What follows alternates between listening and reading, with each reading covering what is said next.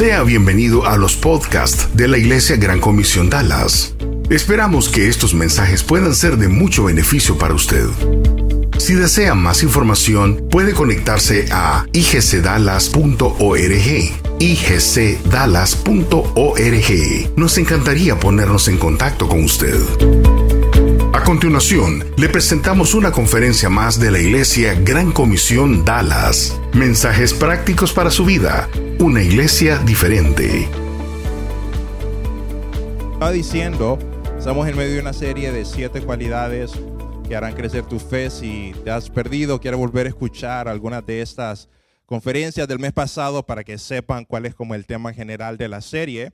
Las puedes encontrar todas las conferencias en nuestra página web, pero básicamente Estamos estudiando un pasaje de la Biblia en segunda de Pedro, donde Pedro le dice a una iglesia, hey, agrega siete cosas a tu fe y tu fe va a ser una fe saludable. Entonces, hemos estado hablando de esos siete como ingredientes que nosotros le estamos agregando a nuestra fe y hoy vamos a hablar de uno de los ingredientes que es ah, devoción a Dios.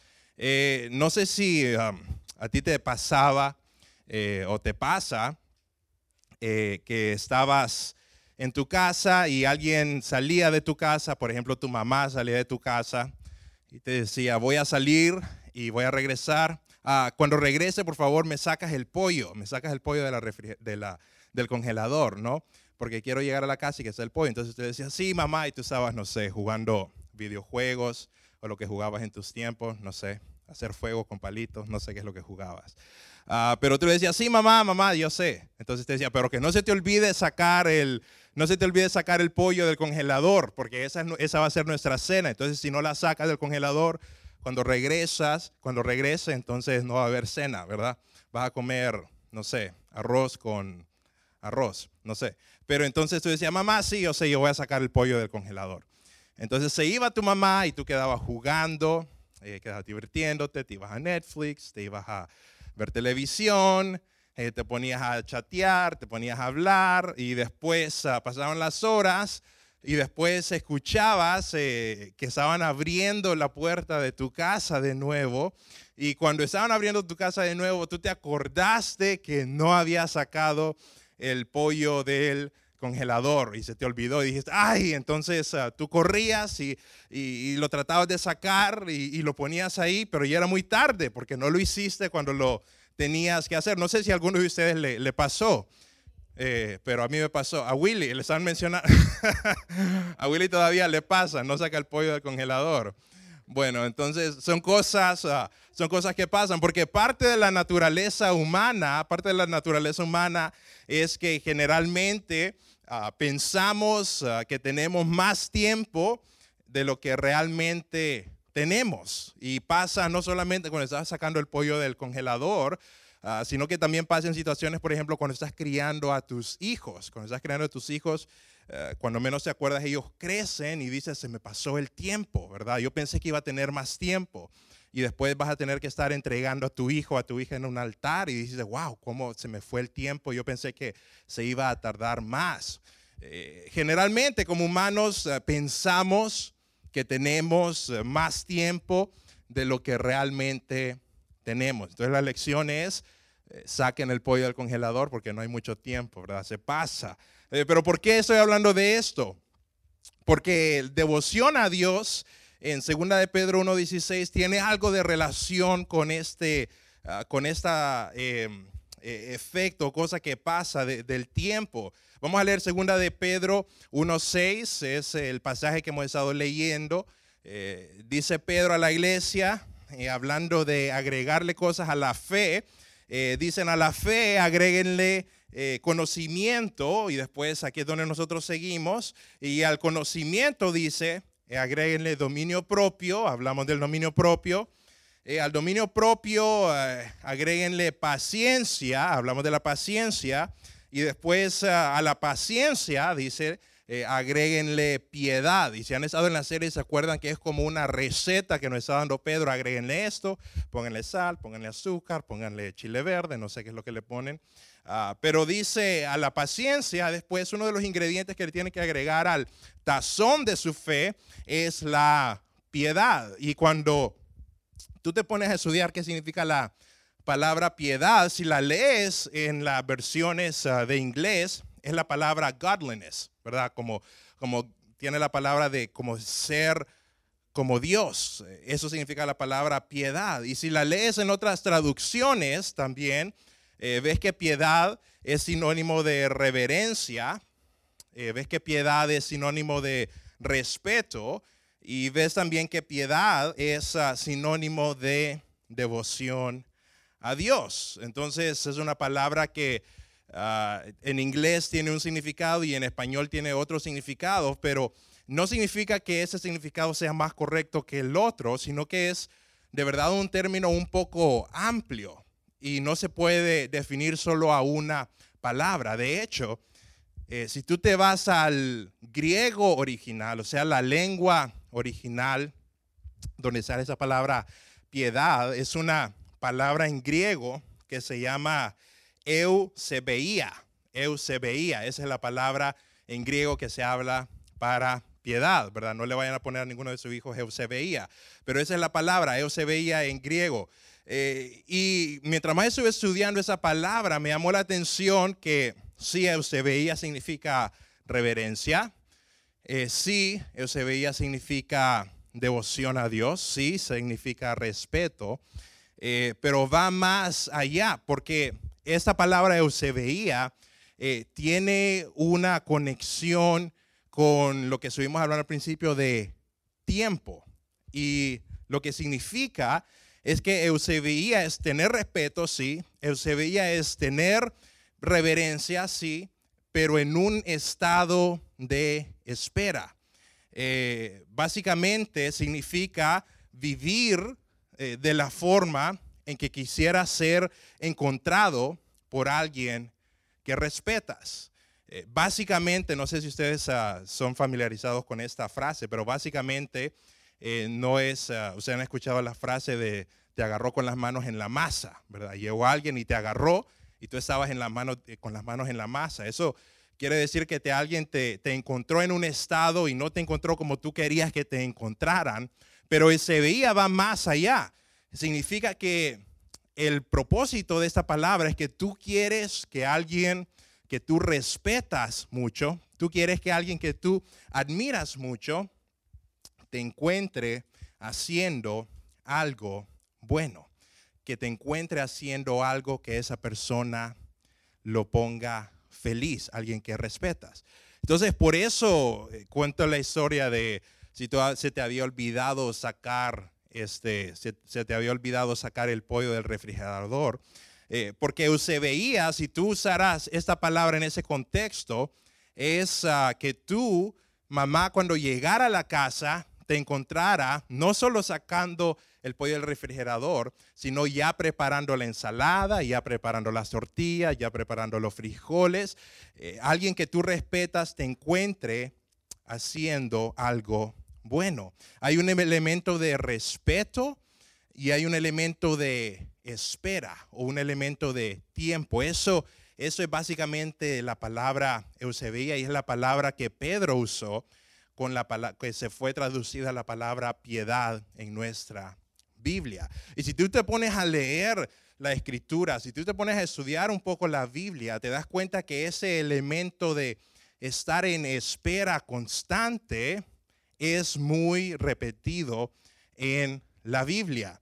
Eh, dice un, un, pastor que yo escucho, se llama Ben Stewart, él una vez dijo, el cristiano siempre vive con una sensación de que no hay tiempo. El cristiano siempre vive con una situación de que su tiempo aquí se le va.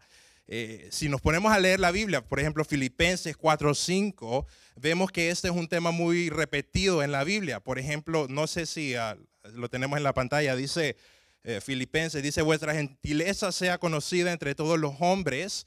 Y después dice, el Señor está cerca, ¿verdad? El Señor está cerca. Entonces, lo que nos quiere dar a entender aquí el verso es que nosotros tenemos que estar como cristianos, tenemos que estar haciendo buenas cosas porque tenemos, tenemos un, un elemento de que el Señor va a venir. Tenemos un elemento que estamos esperando y queremos que Dios nos encuentre haciendo algo bueno. Ese es básicamente el sentimiento detrás de versos como este. Ustedes, vuestra gentileza, si te pones a pensar, eso fue escrito hace miles de años atrás, eh, o sea que el Señor no estaba cerca, pero el sentimiento eh, como cristiano siempre es, eh, está viviendo de tal forma porque el Señor viene el Señor va a venir. Y uno de los errores que nosotros, que, mm, eh, los cristianos y tú como persona puedes cometer, uno de los peores errores, es ah, creer que tienes mucho tiempo. Es creer que tienes mucho tiempo en la vida. La verdad es que, la verdad, la verdad es que no tienes mucho tiempo en tu vida. Eh, estaba escuchando a alguien decir una vez, todos estamos a una llamada para sentir el reloj contar en nuestra contra. Si te pones a pensar, es verdad, todos estamos aquí a una llamada, todos estamos aquí a un mensaje, todos estamos aquí eh, a una palabra para que sintamos que el reloj empiece a contar en nuestra contra. Entonces, no tenemos mucho tiempo y el sentimiento eh, que nosotros tenemos que eh, tener en nuestra vida como cristianos es que nosotros tenemos que estar en ciertas cosas, hacer ciertas cosas, no hacer ciertas cosas, dejar de hacer ciertas cosas, empezar a hacer ciertas cosas, eh, porque tenemos un sentido eh, que no hay mucho tiempo, tenemos un sentido de que va a venir el Señor.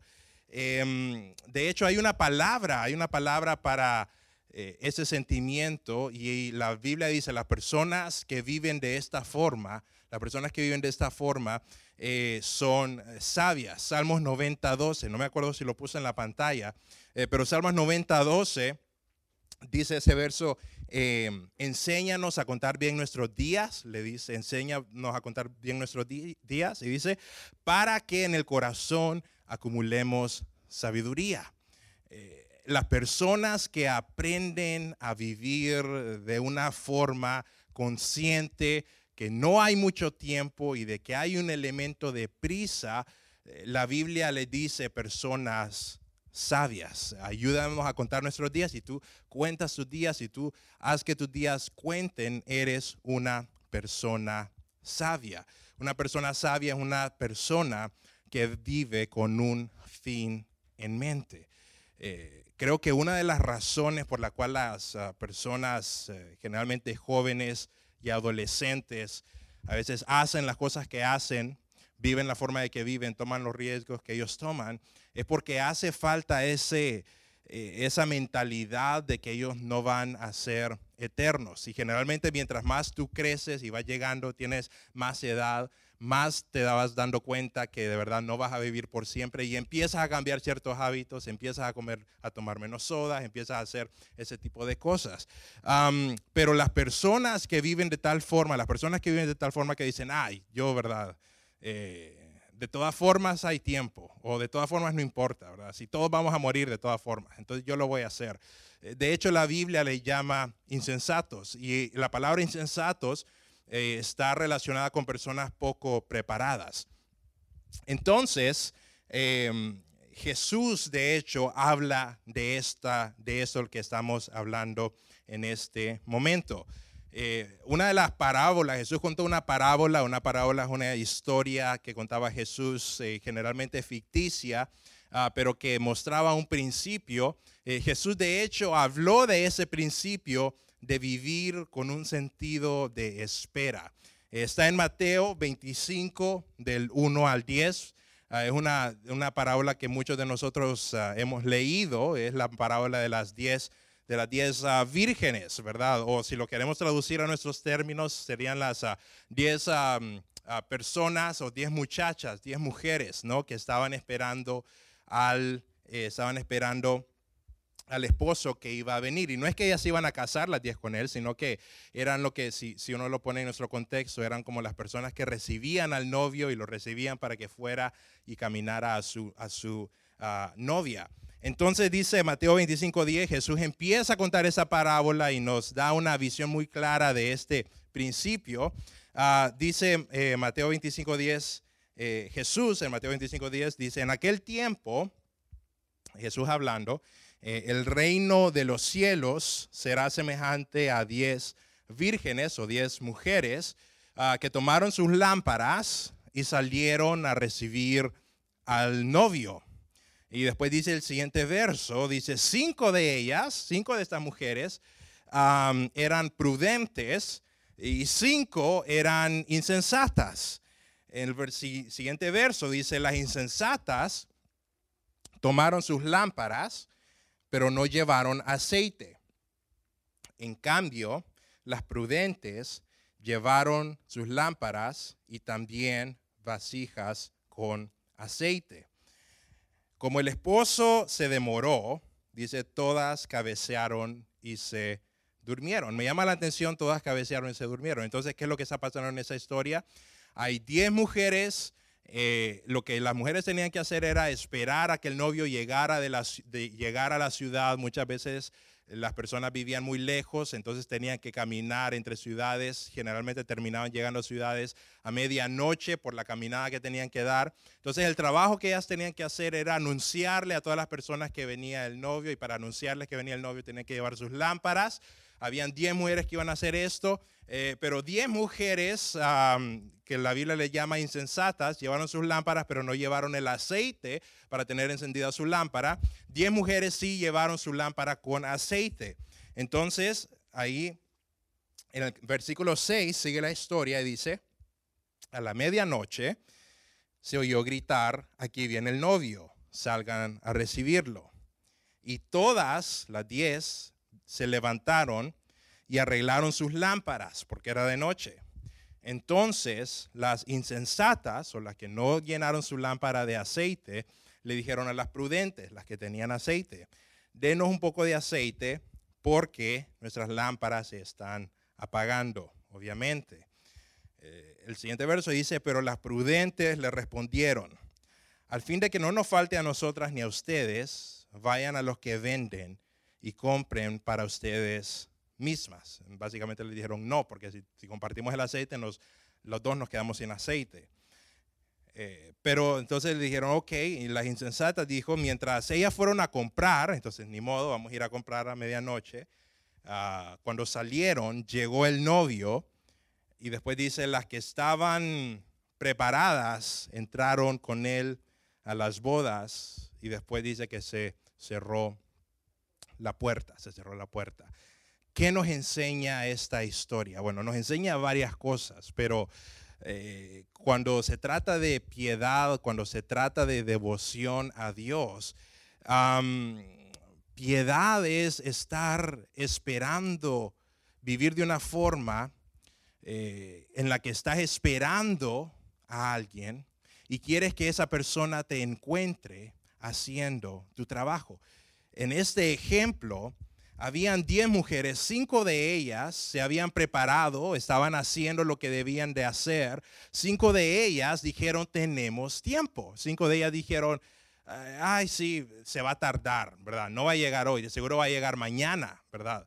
Cinco de ellas dijeron, no hay problema, aquí me van a compartir las otras. Cinco de ellas se confiaron, cinco de ellas dijeron, nosotros solo vamos a, no hay que estar haciendo lo que tenemos que hacer, no hay que, no hay que forzarse mucho, simplemente nos vamos a relajar. El novio probablemente va a llegar a las 10 de la mañana, entonces vamos a dormir bien, para que andar cargando el aceite con nosotros, nos vamos a relajar. Eh, pero llega el novio a medianoche y ellas ah, se encuentran no preparadas. Eh, la palabra aquí de estar preparado es la palabra de devoción a Dios, es la misma palabra piedad.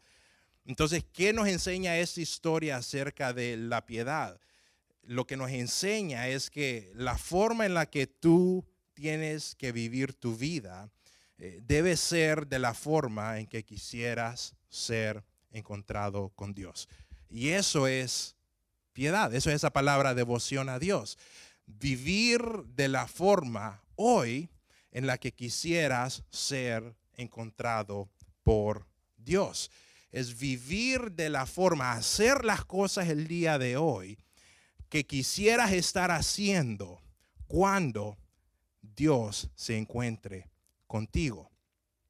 Y la Biblia usa muchas parábolas, por ejemplo, eh, mucho lenguaje de, de, que el Señor va a regresar. Y creo que la mayoría de nosotros ah, podemos pensar, ok, Dios va a regresar en el rapto, y ahí, ¿verdad? cuando Jesucristo rapte a su iglesia. Y puede que pase, puede que no pase creo yo, yo no, no, soy ninguna autoridad ni sé el futuro, pero creo yo que la mayoría de nosotros no, es probable que no vamos a estar en ese evento, pero la verdad es que todos nos vamos a encontrar con Dios un día y va a ser antes de lo que piensas. Y esa es la verdad. Eh, vive de la forma en que quisiera ser encontrado por Dios. ¿Por qué? Porque un día te encontrarás con Dios y te encontrarás con Dios antes de lo que piensas. Entonces tengo ese punto aquí en la pantalla, si me lo pueden poner. Un día te encontrarás con Dios y ese día llegará antes de lo que piensas.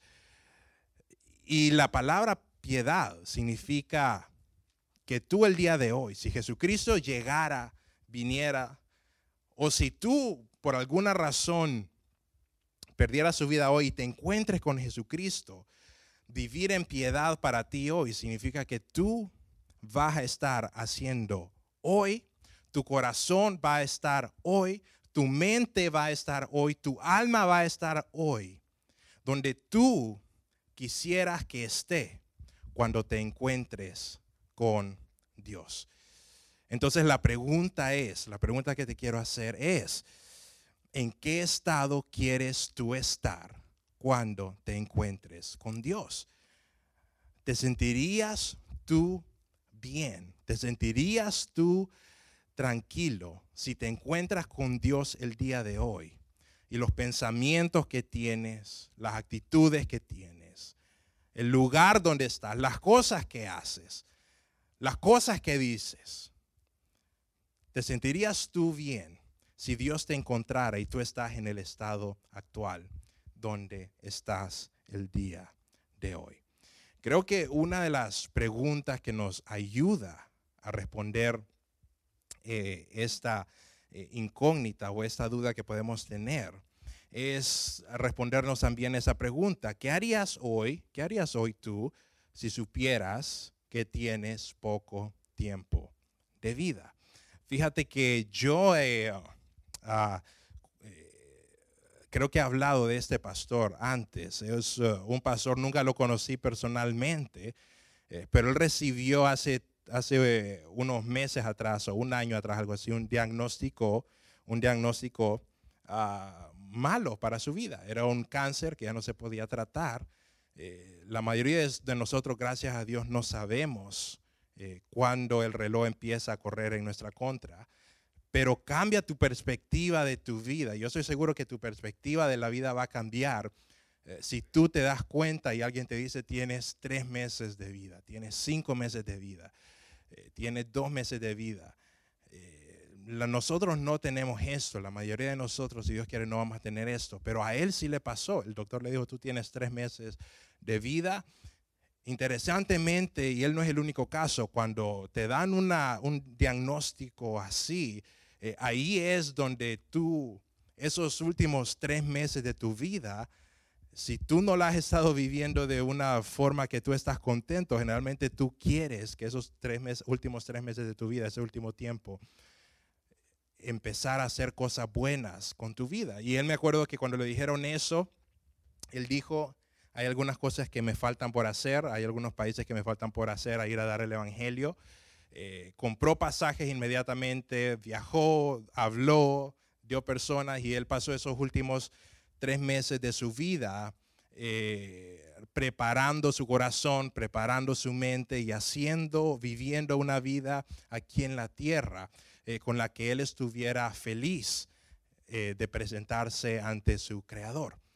Entonces, tú no tienes esa, ese reloj que te dice tú tienes tres meses de vida tú tienes cinco meses de vida. Eh, pero el Espíritu, cuando leemos la Biblia y el Espíritu con lo que nos escribe Cristo de haz esto porque Cristo regresa, ¿verdad? Em, eh, vuestra gentileza sea conocida con los hombres porque el Señor está cerca. Ese espíritu, es, ese pensamiento aplica para tu vida como cristiano. Entonces, como, tu, como cristiano, eh, tú tienes que vivir de tal forma como si alguien llegara a venir en este momento y tú quisieras que tu vida estuviera bien en ese momento cuando te encuentren. Que no te encuentren con el pollo en el refrigerador, que te encuentren con el pollo descongelado.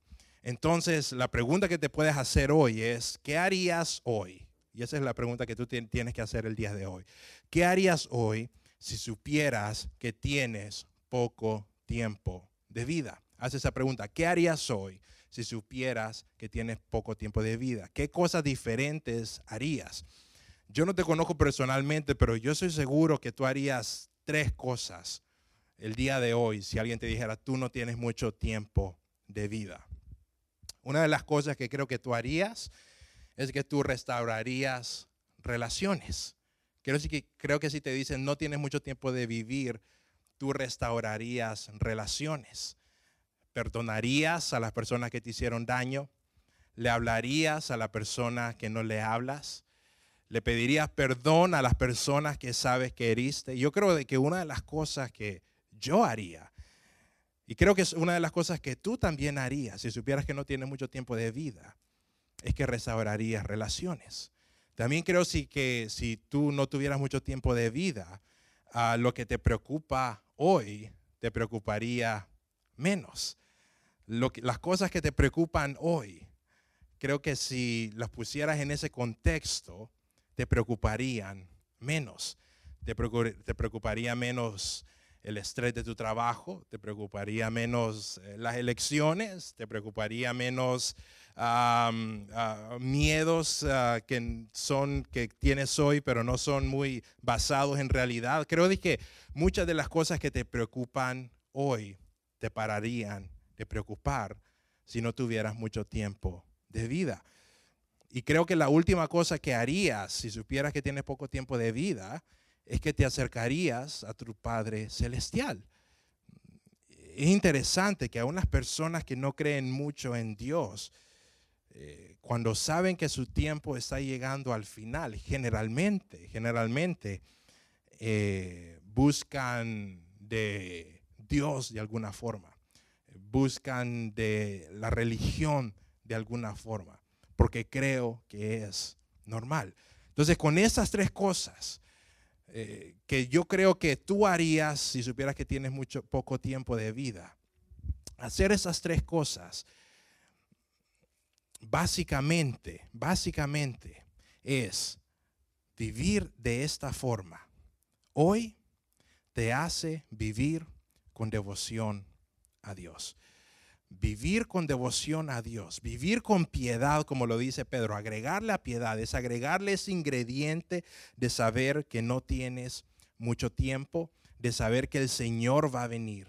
Y si tú sabes que el Señor va a venir, si tú vives con ese sentido de que el tiempo es corto, que no queda mucho tiempo, yo creo de que tú cambiarías cosas en tu vida. Yo creo que harían cosas en tu vida que tú pararías de hacer, empezando con estas. Entonces mi pregunta para ti hoy es, ¿hay alguna de estas tres áreas que en tu vida el día de hoy todavía no están resueltas? ¿Hay alguna de esas tres cosas? ¿Hay relaciones en tu vida que todavía siguen rotas? ¿Hay relaciones en tu vida que todavía siguen quebradas? Todavía no le hablas a tu padre, todavía no le hablas a tu madre, todavía, eh, eh, todavía no perdonas lo que tu jefe te hizo, lo que tu ex jefe te hizo. Todavía odias a tu vecino, todavía, todavía tienes relaciones quebradas. ¿Todavía te preocupan cosas hoy que de verdad no te deberían de preocupar tanto? Pongo las elecciones porque es lo más cercano que viene, pero déjame decirte, si tú estás extremadamente preocupado por algo así, eh, si te ha quitado algo así el sueño, eh, déjame decirte, para, no es Así de grande esa situación. Y número tres, ¿estás tú cerca de tu Padre Celestial o todavía, todavía no te acercas a Él. Todavía estás un poco lejos. Arreglar esas tres áreas en nuestra vida creo yo que es una buena forma, un buen lugar para empezar, para que vivamos en piedad. ¿Por qué? Porque Jesucristo va a regresar. Y si no regresa, nosotros nos vamos a encontrar con Él. Y vivir en piedad es vivir con eso en mente. Vivir sabiendo que me voy a encontrar con Dios un día. Y yo quiero que cuando yo me encuentre con Él, mi vida esté donde debería estar. De hecho, la palabra Eusebia, eh, la palabra de piedad, Pedro la vuelve a usar. Y tú puedes decir, ok, yo voy a vivir una buena vida porque no sé cuándo me voy a encontrar con Dios. Eh, pero muchas veces, por ejemplo, cuando tu, madre te decía saca el pollo, tú lo sacabas porque si no lo sacabas se venía una fajeada, ¿no? Entonces hay como un elemento como de miedo. Pero segunda de Pedro, eh, Pedro, en segunda de Pedro, Pedro nos vuelve a decir cuál es la razón por la cual nosotros debemos vivir con esa expectación, con esa expectativa de que Dios va a venir.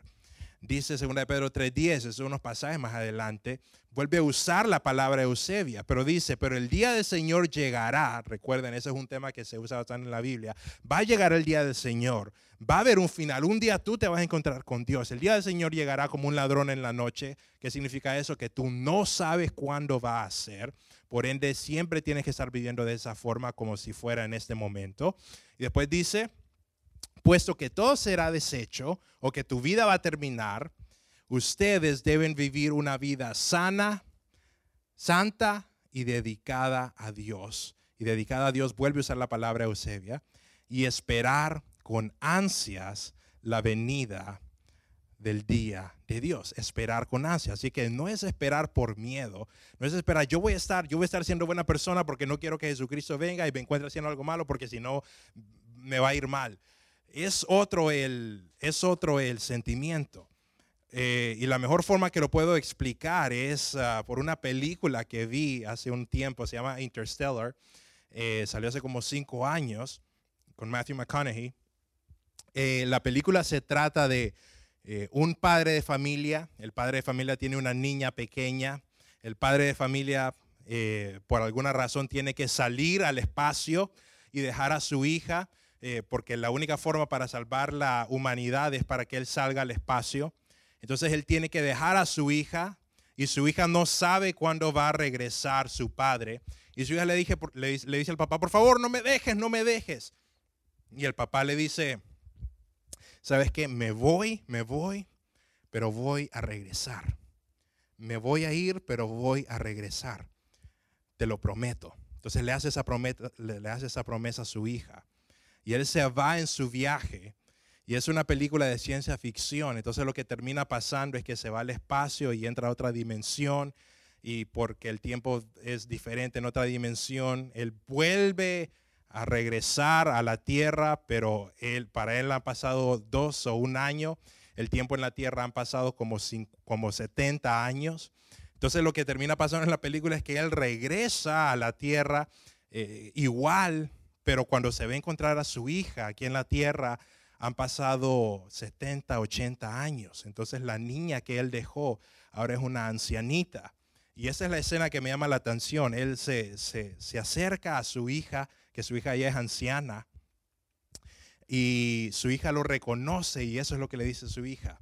Yo sabía que ibas a regresar. Yo sabía que ibas a cumplir tu promesa. Esperé 70, 80 años para que cumpliera su promesa, pero yo sabía que mi papá iba a regresar.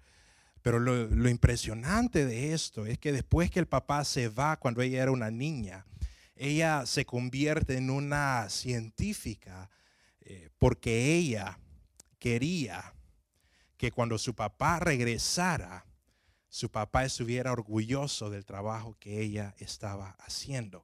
Entonces ella se vuelve una científica, inclusive el trabajo que ella termina haciendo termina salvando la humanidad. Pero lo interesante es que el pensamiento de ella era, yo voy a estar haciendo lo bueno, algo que le agrade a mi papá, para que cuando venga mi papá, él se dé cuenta que yo lo estaba esperando a él. Con miedo, no. Con amor, sí. Con miedo, no. Con expectativa, sí. Yo estuve esperando a mi papá y esa espera de, que alguien que yo amo regrese me llevó y me motivó a vivir una vida extraordinaria. Y en nuestra vida, cuando, cuando segunda de Pedro dice, esperen con ansias el día del Señor, es ¿por qué deberíamos nosotros estar viviendo en piedad o estar viviendo esperando como que el Señor va a llegar en, en ese momento? ¿Es por miedo? No. ¿Es por temor? No. Es por amor. Y porque estamos esperando, así como esa niña, que su papá llegara y cumpliera su promesa Estamos esperando nosotros un día reunirnos con Dios, reunirnos con el ser que nos amó tanto. Y ese amor que Él derramó para nosotros hace que nosotros vivamos una vida aquí en la tierra de tal forma que querramos que cuando Él regrese nos encuentre haciendo las cosas correctas. Eso es piedad. Entonces mi pregunta es, ¿conoces tú ese amor. Porque si tú no conoces ese amor, es difícil que vivas una vida en expectativa esperando que llegue tu Padre. Mi pregunta el día de hoy es, ¿conoces tú ese amor? Ese amor cambia todo. Ese amor hace que tú vivas una vida aquí en la tierra a la expectativa de, que vas a reunirte con tu Señor y Salvador un día y como te vas a reunir con tu Señor y Salvador un día, quieres estar viviendo una vida en este momento, haciendo lo correcto, pensando lo correcto, diciendo lo correcto, en el lugar correcto, haciendo lo que le agrada a tu Padre Celestial. Sería una pena que tu Padre Celestial un día viniera y te encontraras con Él y tú dijeras, me encontraste en un mal momento me encontraste en un mal momento. ¿Sabes cuál es la buena noticia? La buena noticia es que el mejor momento para cambiar dónde estás el día de hoy es hoy. Es hoy. Así que tú dices, yo no estoy donde debería estar, yo no tengo las relaciones que debería tener, yo no tengo la fe que debería de tener. Yo estoy preocupado por las cosas que no debería estar preocupado. ¿Cuándo es el tiempo para cambiar? ¿Cuándo es el tiempo para vivir una vida de devoción a Dios, de piedad? Es hoy. Y es mi oración que tú puedas tomar esa decisión. Vamos a orar, nos vamos a poner de pie. Y vamos a pedirle a Dios, vamos a pedirle a Dios que nos dé un corazón de acuerdo a su corazón, porque si te pones a pensar, la piedad también tiene ese elemento de querer estar en la misma sintonía con Dios. Así que mi oración para ti, mi oración como iglesia, es que nosotros como iglesia estemos en la misma sincronía con Dios, estemos haciendo lo que tenemos que estar haciendo, porque esa es una vida de piedad. Entonces, mi pregunta para ti es, ¿hay relaciones el día de hoy que necesitas restaurar? Hay preocupaciones que tienes el día de hoy que te han quitado la paz. Te sientes lejos tú de tu Padre Celestial.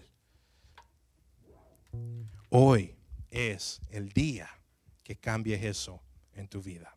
Hoy tú puedes empezar a vivir de una forma que cuando Jesucristo se encuentre con tu vida, tú estés haciendo lo que le agrada a Él. Por amor. No por miedo, no por temor, por amor, con expectativa. Así que hazte esa pregunta. ¿Qué son las cosas que estoy haciendo hoy? Que tengo que parar de hacer.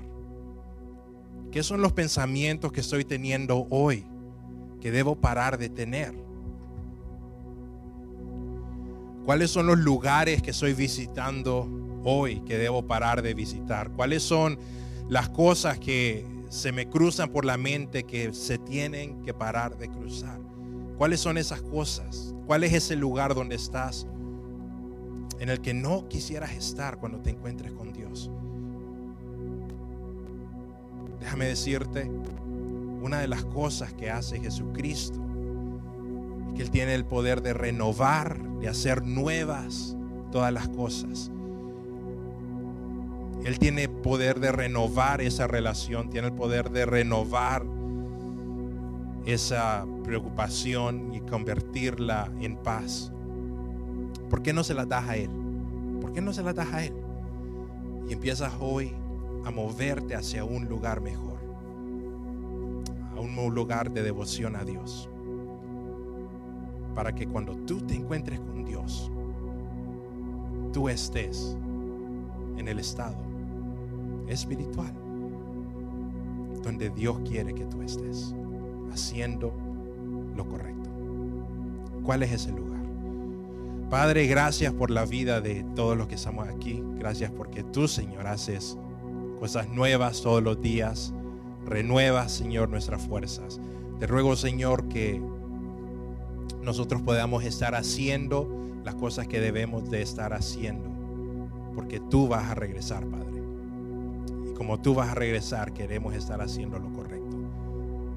Gracias Padre por tu amor. Gracias por tu misericordia y gracias por la oportunidad del día de hoy poder empezar de nuevo. En tu nombre oramos, Padre.